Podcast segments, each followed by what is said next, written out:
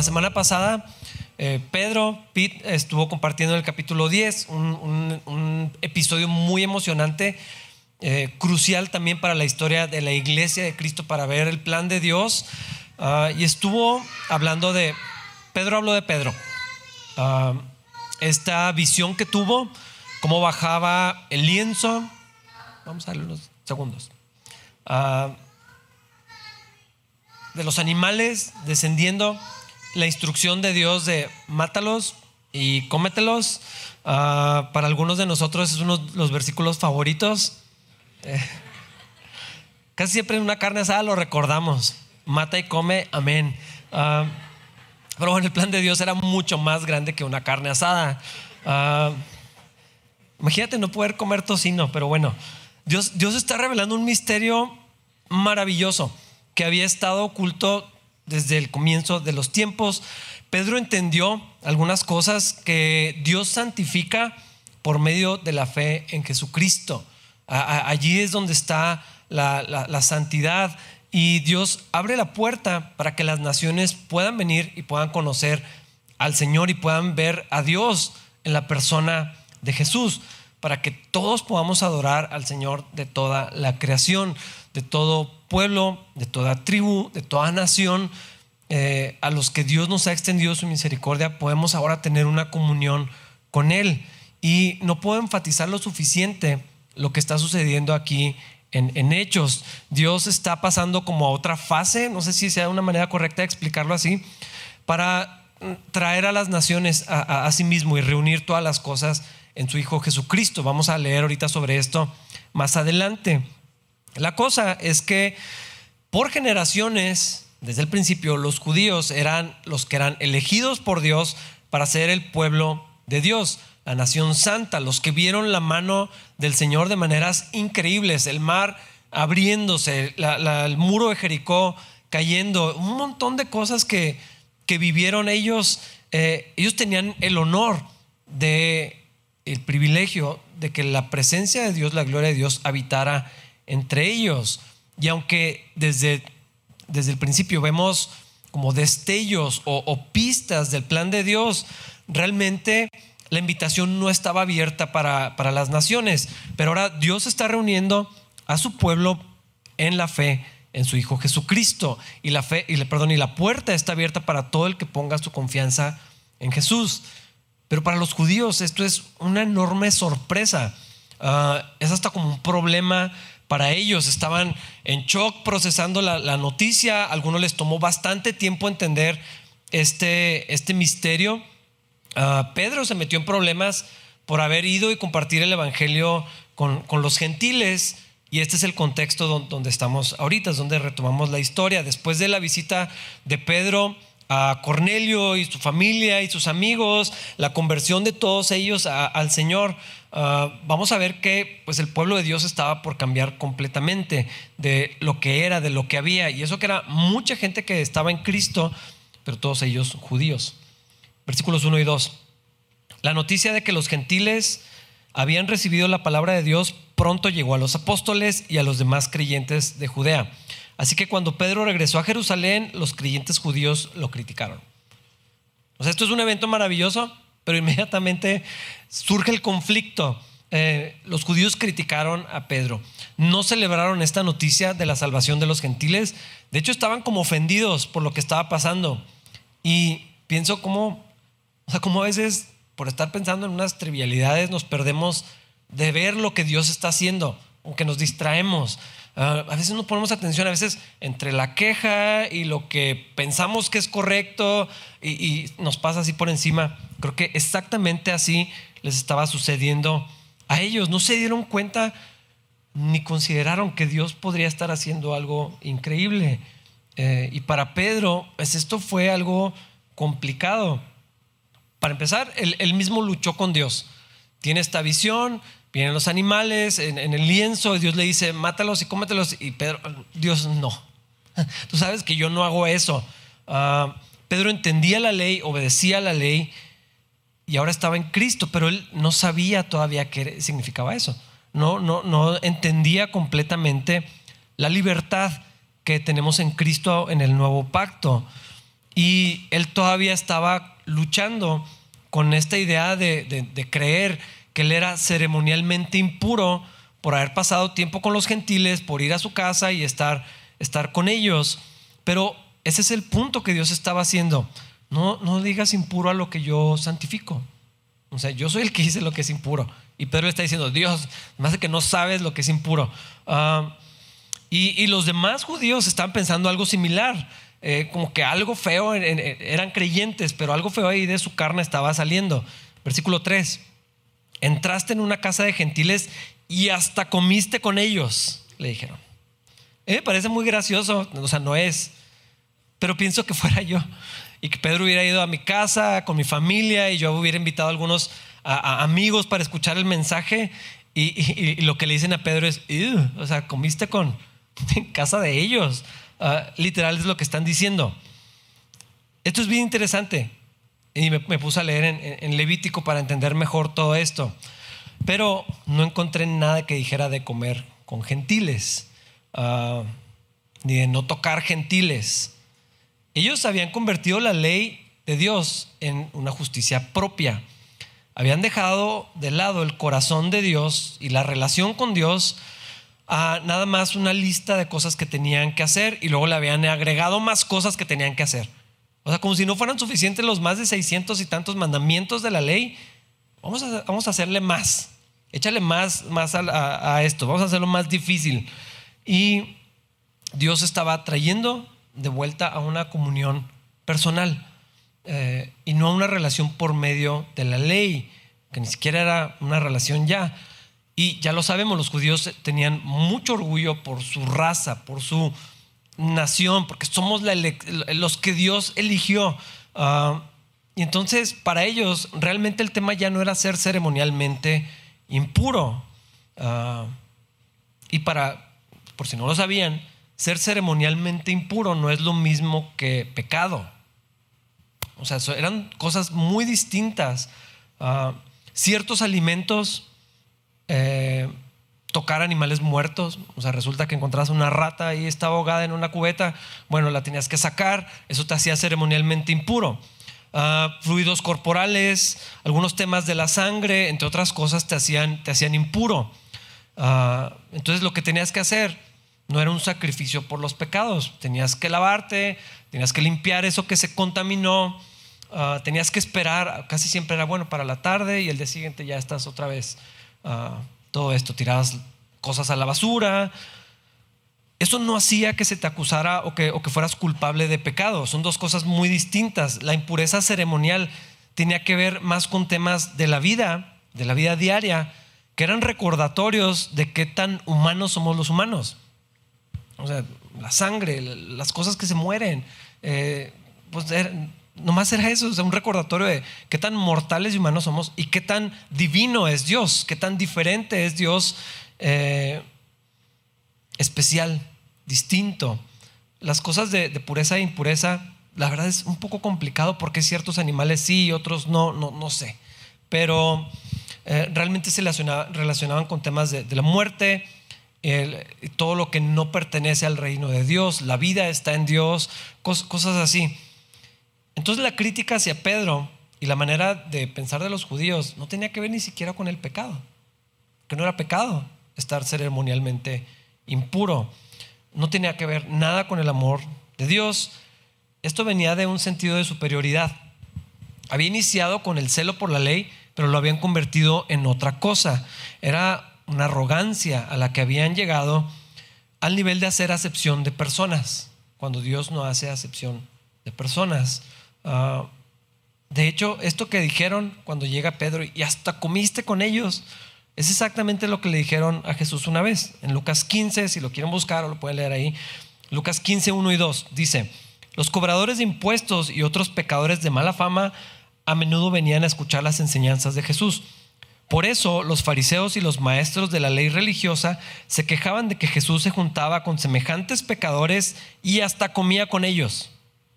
Eso era lo que decían. Esta idea otra vez de, eh, no sé, es como si fueran menos que humanos. Y, en, algunos sentidos sí hacen esta comparación como perros y gentiles. y los perros guácala también. O sea, entonces había algo muy feo en ellos eh, que, se había, que había salido de todo esto. Y era como si, o sea, Dios no puede convivir con personas como ellos. Nada más puede convivir con personas como nosotros. Ellos no son dignos de conocer a Dios. Entre líneas, eso significa nosotros sí somos dignos de conocer a Dios. Ellos son pecadores. Eso significa nosotros no. Ah, se va a contaminar. Eso es ceremonialmente impuro. Si está con ellos, probablemente es como ellos. Se vuelve como ellos.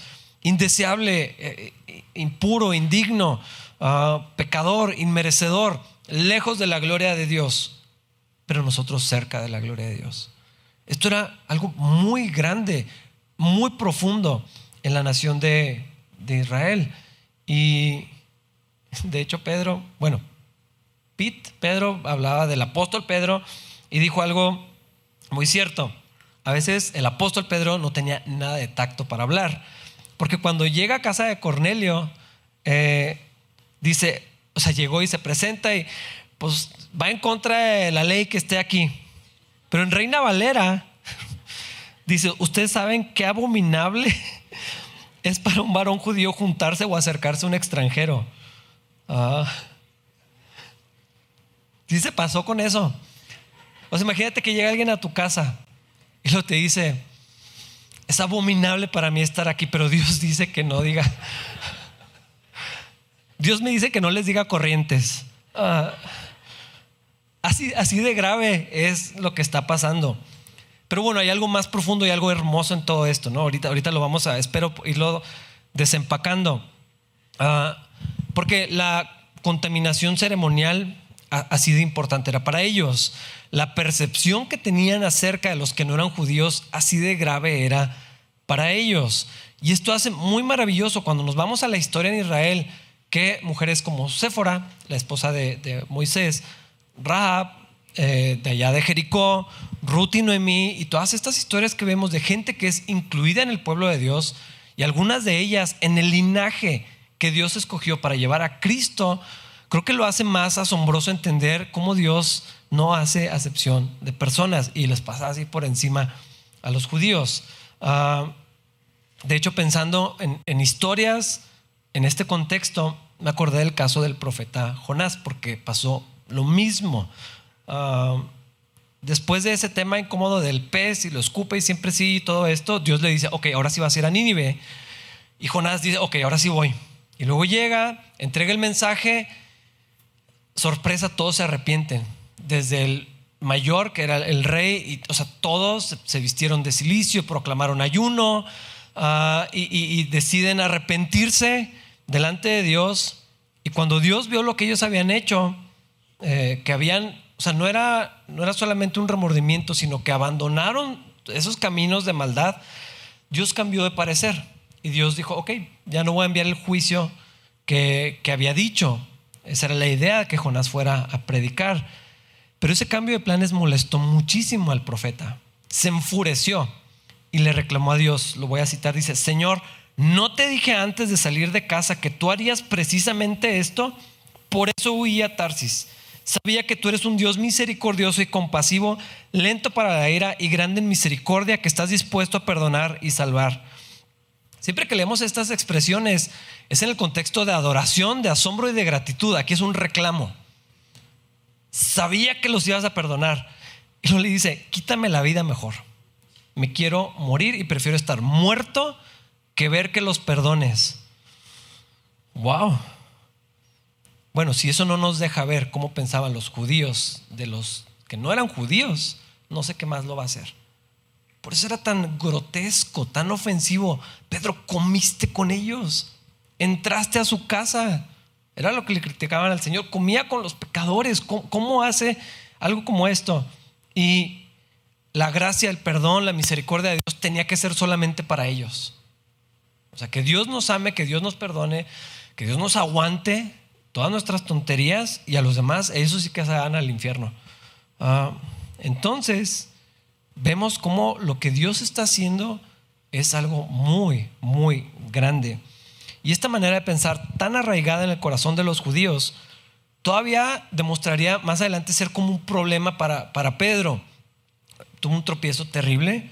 Uh, creo que no debemos definir definitivamente a Pedro por esto, pero fue algo tan grave que el apóstol Pablo en alguna ocasión lo tuvo que confrontar. El relato está en la carta a los Gálatas, porque dice, lo, tuvo que confrontar delante de todos.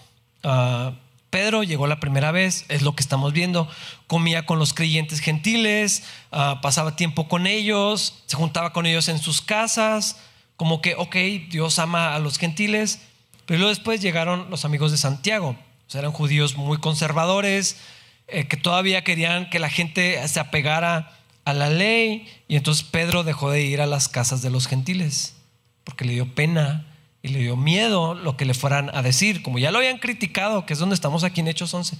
No quería volver a enfrentarse con ellos, que le dieran, ah, que, que, lo presionaran, que lo, que yo no sé. Eh, y el resultado es que luego otros creyentes, y así dice el resultado de la hipocresía de Pedro, eh, lo empezaron a imitar. Bernabé y otros hicieron exactamente lo mismo, así como ah, entonces cuando vienen ellos no comemos con los gentiles, que pero bueno, por un momento olvidaron esta maravillosa noticia de que el Evangelio es para todas las naciones, para todas las personas. Entonces Pablo va y le dice, tú yo somos judíos, no somos pecadores, entre comillas, ah, y sabemos muy bien que una persona es declarada justa por la fe en Cristo. Entonces, ¿qué estás haciendo?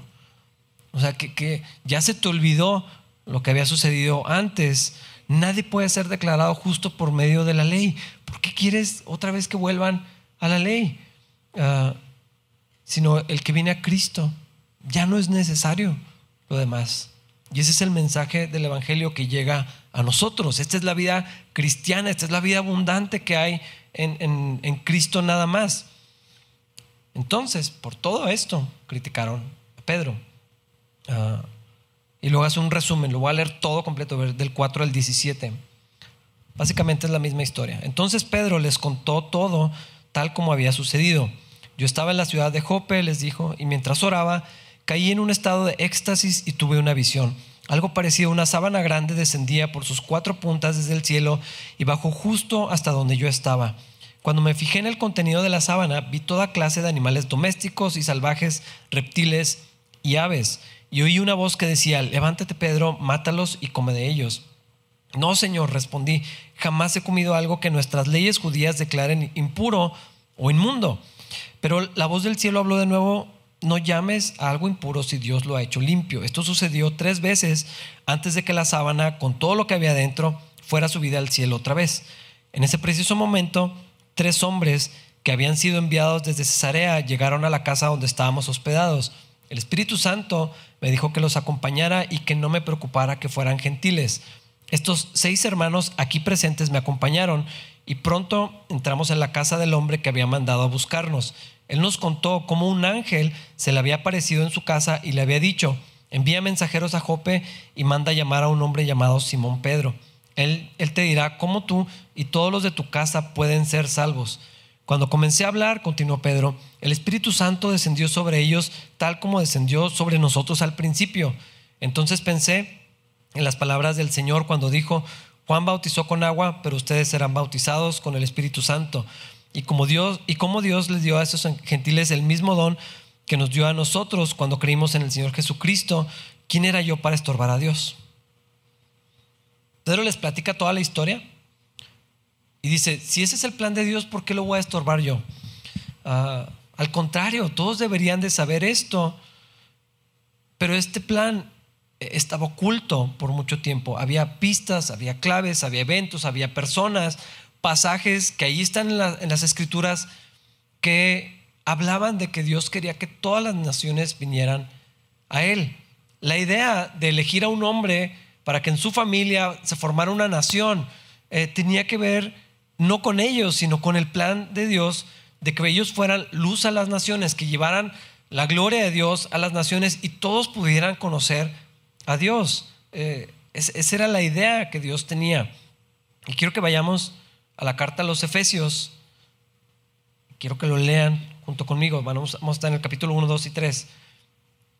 Efesios 1, versículos 9 al 11.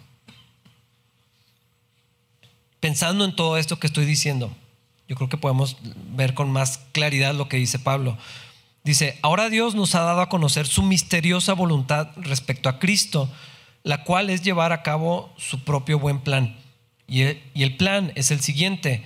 A su debido tiempo, Dios reunirá todas las cosas y las pondrá bajo la autoridad de Cristo, todas las cosas que están en el cielo y también las que están en la tierra. Es más, dado que estamos unidos a Cristo, hemos recibido una herencia de parte de Dios porque Él nos eligió de antemano y hace que todas las cosas resulten de acuerdo con su plan.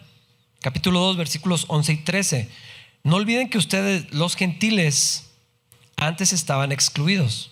Eran llamados paganos incircuncisos por los judíos, quienes estaban orgullosos de la circuncisión, aun cuando esa práctica solo afectaba su cuerpo, no su corazón. En esos tiempos, ustedes vivían apartados de Cristo no se les permitía ser ciudadanos de Israel y no conocían las promesas del pacto que Dios había hecho con ellos. Ustedes vivían en este mundo sin Dios y sin esperanza, pero ahora han sido unidos a Cristo Jesús. Antes estaban muy lejos de Dios, pero ahora fueron acercados por medio de la sangre de Cristo. Capítulo 3, versículo 3. Tal como antes lo escribí brevemente, Dios mismo me reveló su misterioso plan Versículos 6 y 7. Y el plan de Dios consiste en lo siguiente. Tanto los judíos como los gentiles que creen la buena noticia gozan por igual de las riquezas heredadas por los hijos de Dios. Ambos pueblos forman parte del mismo cuerpo y ambos disfrutan de la promesa de las bendiciones porque pertenecen a Cristo Jesús. Por la gracia y el gran poder de Dios se me ha dado el privilegio de servirlo anunciando esta buena noticia. Está hablando de nosotros los mexicanos. Bueno, y también los americanos, porque tenemos algunos aquí. Todos los que no somos judíos. Está hablando de, esto es lo que está hablando de nosotros. No teníamos esperanza, no teníamos la posibilidad de ser parte del pueblo de Dios y conocer a Dios, pero ahora sí. Y ese era el plan de Dios. Estaba guardado y en su momento se empieza a desarrollar, se empieza a desenvolver y entonces todas las naciones, hablando de nosotros, podemos venir y conocer a Cristo, estar unidos a Jesús, ser eh, posesión de Él, ser parte de la familia de Dios, junto con la nación, siempre y cuando los que vengan y crean en Jesús. Cuando lo podemos ver así, yo creo que nos podemos dar cuenta que esto es algo increíblemente hermoso, maravilloso, la posibilidad que Dios nos está dando. Pedro más adelante eh, eh, escribe una, una, de sus cartas y, y está hablando, pero ustedes son linaje escogido, real sacerdocio, nación santa, pueblo adquirido por Dios, para que anuncien las virtudes de aquel que nos llamó de las tinieblas a su luz admirable. Ustedes que no eran pueblo, ahora son pueblo.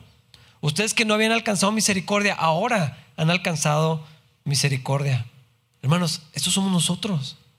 Por la gracia de Dios hemos alcanzado misericordia y ahora somos llamados el pueblo de Dios. Ahora podemos tener comunión con Dios. Ahora la presencia de Dios, que ya no está en un templo, en el lugar allá secreto donde nadie podía pasar, ahora está en medio de su nación, que es la iglesia de Cristo, en todos nosotros, unidos a Jesús. Esto es una noticia increíble. Esto es lo que está sucediendo en estos capítulos del libro de los Hechos. Dios está diciéndoles, ah, pues ¿qué creen? No solamente ustedes, todas las naciones. De regreso a Hechos 11, versículo 18.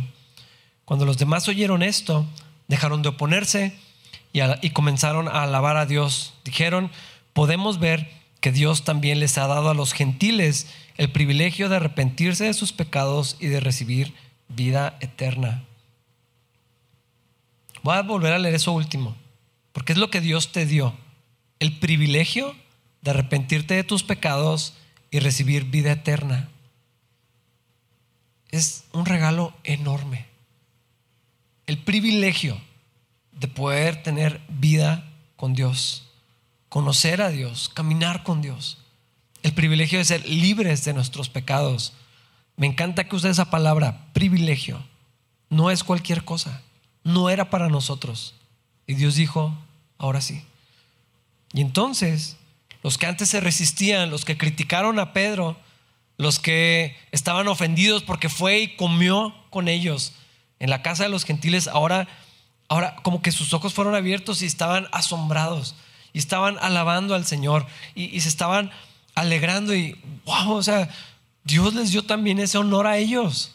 Es, es algo que compartimos ahora con ellos.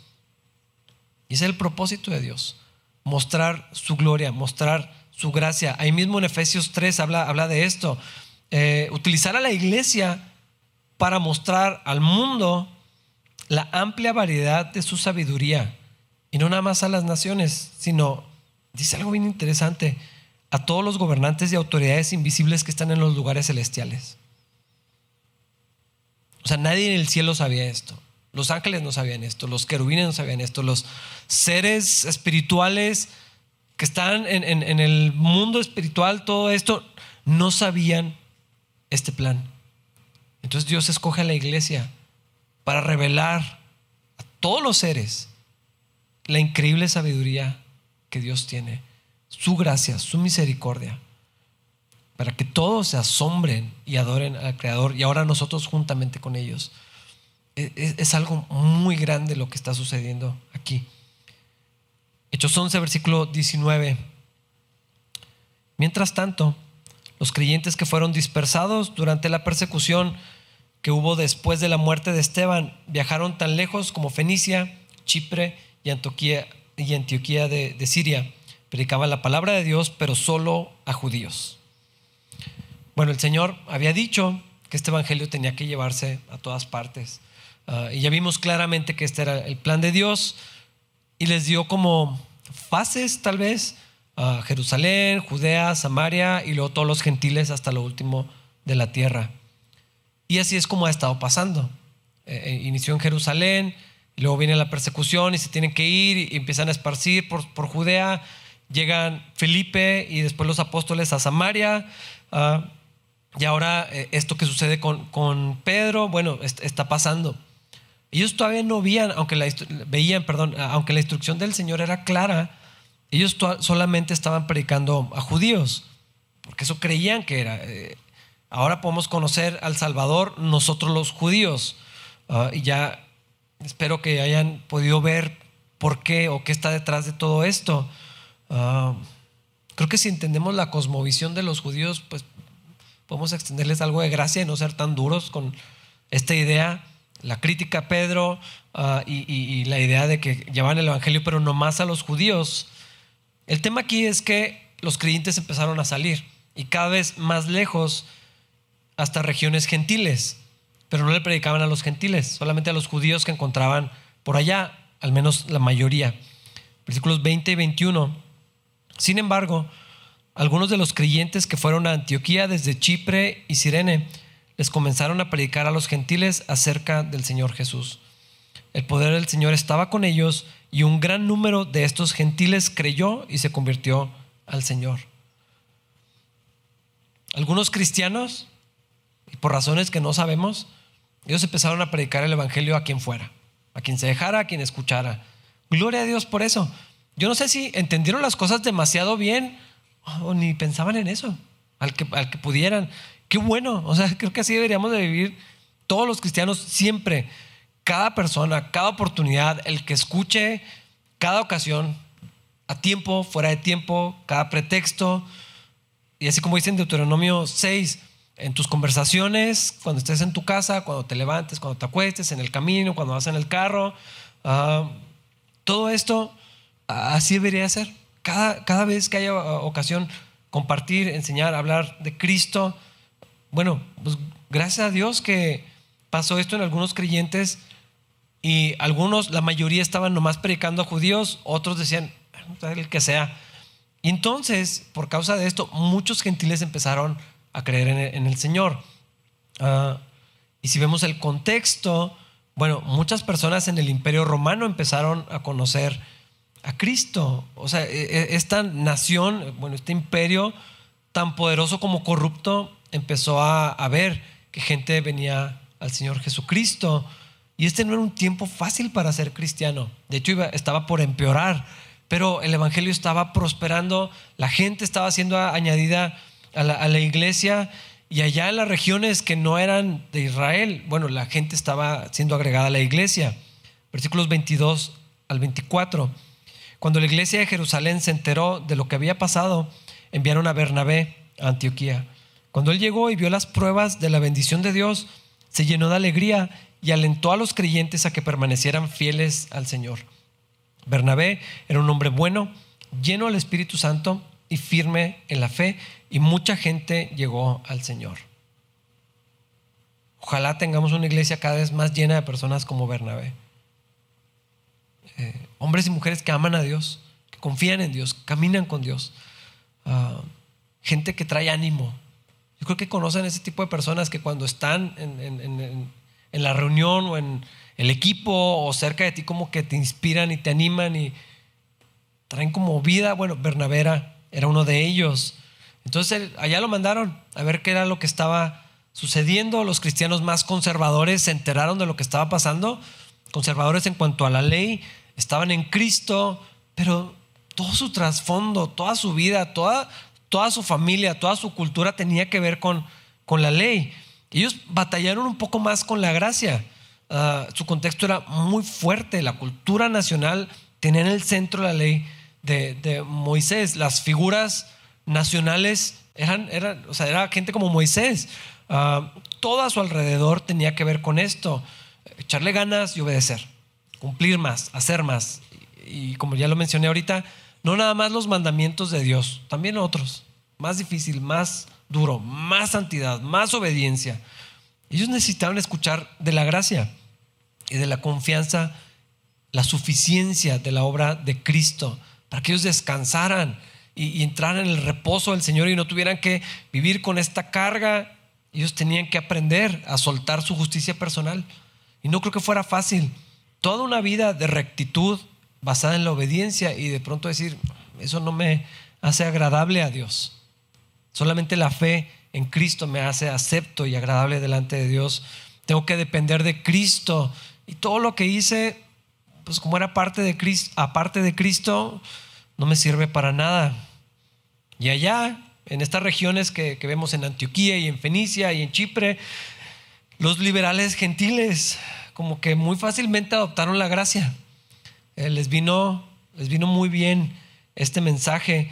Algunos de ellos lo que tenían que escuchar era, o sea, sí la gracia, pero vive como lo que eres. Ya estudiamos la carta a los Corintios, todos ellos eran cristianos. Ah, tenían que recordar este mensaje, eh, aunque bueno, con los Corintios pasa más adelante, todavía no llegaba el Evangelio, pero creo que es una muestra de lo que estaba sucediendo en las regiones de, los gentiles. Eh, el mensaje era, o sea, Cristo ya te transformó porque sigues viviendo como antes, o sea, eso ya no eres, eso ya, eso ya se terminó.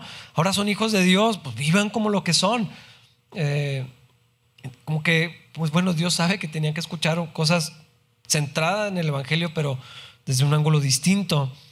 Eh, entonces los conservadores van y estaban muy ofendidos. ¿Cómo que se están convirtiendo al Señor? ¿Cómo que allá está la gente viniendo a Cristo? vamos a ver si es cierto. Vamos a ver si de verdad dejaron sus ritos paganos y de verdad dejaron de comer lo sacrificado a los ídolos y envían a alguien.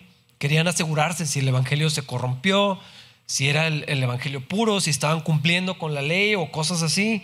Y bueno, pues a ver si de verdad son buenos cristianos. Y mandaron a, a Bernabé a investigar. Y luego llega él, al parecer no llegó con una opinión formada, llegó objetivamente a, conocer, a, dar, a formarse una opinión ahí mismo y se da cuenta que verdaderamente estaban creyendo en el Señor, que Dios estaba transformando vidas por todos lados y, algo que creían que era muy de ellos realmente están viviendo y, están enfrentándose con la realidad de que es un regalo que Dios está esparciendo por todos lados. Y llega, y me gusta mucho ver la, la respuesta de Bernabé, porque él se alegró con ellos. Y dijo, wow, es que Dios está haciendo cosas bien padres por acá. Y, los empieza a animar y celebra la gracia de Dios con, con ellos y, los anima, caminen con Dios, perseveren en esto. Ah, entendió que Jesús ya había hecho una obra en ellos, ya eran salvos, ya eran una nueva creación. Bueno, pues ahora supongo que hay que enseñarles. ¿Qué es lo que Dios dice? Pues ya no la ley, entonces, bueno, la doctrina de Cristo, así que va por refuerzos. Versículos 25 y 26. Cuando Bernabé siguió, perdón, después Bernabé siguió hasta Tarso para buscar a Saulo. Cuando lo encontró, lo llevó de regreso a Antioquía. Los dos se quedaron allí con la iglesia durante todo un año, enseñando a grandes multitudes. Fue en Antioquía donde por primera vez a los creyentes los llamaron cristianos. Multitudes, mucha gente estaba viniendo a Cristo y ellos pasaron todo este año enseñándolos, discipulándolos, animándolos, alentando a, que caminaran con Dios, a que permanecieran firmes en la fe. Y bueno, ahí menciona esta, esta nota que deja Lucas, ahí es donde por primera vez se les llamó cristianos. Eso empezó como un insulto, era como un término peyorativo, así como, ah, pues no sé exactamente qué querían hacer, pero, pero yo creo que se convirtió como en un honor poder decir que somos como Cristo. Cristiano significa esto, como Cristito, o sea, como igual que Cristo. Eh, yo creo que cuando ves a, los niños, yo a los bebés siempre les veo cara de bebés. Ah, no, no, de verdad no tengo la habilidad de decir se parece a su mamá o a su papá, pues, parece un bebé. Ah, pero hay gente que sí es buena para eso. Y no, mira, es igualito los ojos. Y no sé, yo no sé de eso. Pero, como que dices, ah, sí, igual a su papá o igual a su mamá. Como que esa es la idea de cristiano. Ah, mira, como Cristo. Pues resulta que son como Cristo, porque empezó como una crítica, pero esa es la idea de ser cristiano. Es mucho más que otra religión. Muchísimo más. Es, es, otra cosa que tiene que ver con una persona y conocer a esa persona y lo que Dios dice que sucede en nuestras vidas con respecto a esa persona, porque si yo les digo, somos como Cristo, estoy seguro, seguro que muchos dicen, no, hombre, pues no me conoces. O, pues algún día, tal vez, no sé, si le echo ganas, si me esfuerzo. Pero es que Dios dice algunas cosas muy importantes. Por ejemplo, que tenemos la mente de Cristo. No dice que vamos a tener. Dice, nosotros tenemos la mente de Cristo. Ahorita lo leímos en Efesios. Dice que estamos unidos a Cristo. No estamos cerca de Cristo, estamos unidos a Él. Dice que en el bautismo somos semejantes a Él. Dice que tenemos puesta en nosotros la justicia de Cristo. Dice que somos hijos de Dios. ¿Y sabes también quién es hijo de Dios? Jesús. Dice que somos amados por el Padre tanto como Jesucristo. Eso significa ser cristiano. Eso es lo que somos. Eso es lo que el Evangelio trajo a los gentiles. Es, maravilloso que el Evangelio saliera de Israel y que Dios abriera así la caja de Pandora, pero una buena, y explotara algo tan increíble que llegara hasta nosotros, lejos de Dios, y ahora somos hijos de Dios. Pero pues tienes que creerlo. Y lo puedes vivir en eso. Versículos 27 al 30. Durante aquellos días unos profetas viajaron de Jerusalén a Antioquía. Uno de ellos, llamado Ágabo, se puso en pie en una de las reuniones y predijo por medio del Espíritu que iba a haber un gran hambre en todo el mundo romano. Esto se cumplió durante el reinado de Claudio. Así que los creyentes de Antioquía decidieron enviar una ayuda a los hermanos de Judea y cada uno dio lo que podía. Así lo hicieron y confiaron sus ofrendas a Bernabé y a Saulo para que las llevaran a los ancianos de la iglesia de Jerusalén. Me gusta mucho ver cómo trabaja Dios. Y lo he mencionado antes, así la precisión que tiene para tratar con cada uno. Con Pedro, con Pablo, lo platicamos en su conversión. Me acuerdo de Absalón. O sea, se menciona así su cabello y luego se murió así, se enredó en una encina con su cabello. O sea, Dios sabe así exactamente. Y es como casi gracioso, porque veo aquí, los judíos se escandalizaban de que Pedro comía con gentiles y ahora los gentiles están enviando apoyo para que coman. Se me parece así delicioso lo que Dios hace, eh, porque no es la venganza secreta de los gentiles, o sea, no es, no es como ¿Se acuerdan? Y así como con una actitud, o sea, es, es que ahora pues somos como uno. Nos necesitan, pues ahí vamos y los podemos apoyar, lo, lo vamos a hacer como una sola familia, como una sola iglesia, como un solo cuerpo. Dios no hace acepción de personas, nosotros sí, pero ese no es Dios. Decimos que aquí no hay racismo, obviamente sí hay. Eh, clasismo y un montón de cosas. La lucha que está sucediendo en, el mundo tiene que ver con, con, géneros. Es una lucha de género. Hombres contra mujeres, de un color contra los del otro. E, eso no es Dios. El Evangelio nos unifica y, y de verdad tira todas las barreras que hay.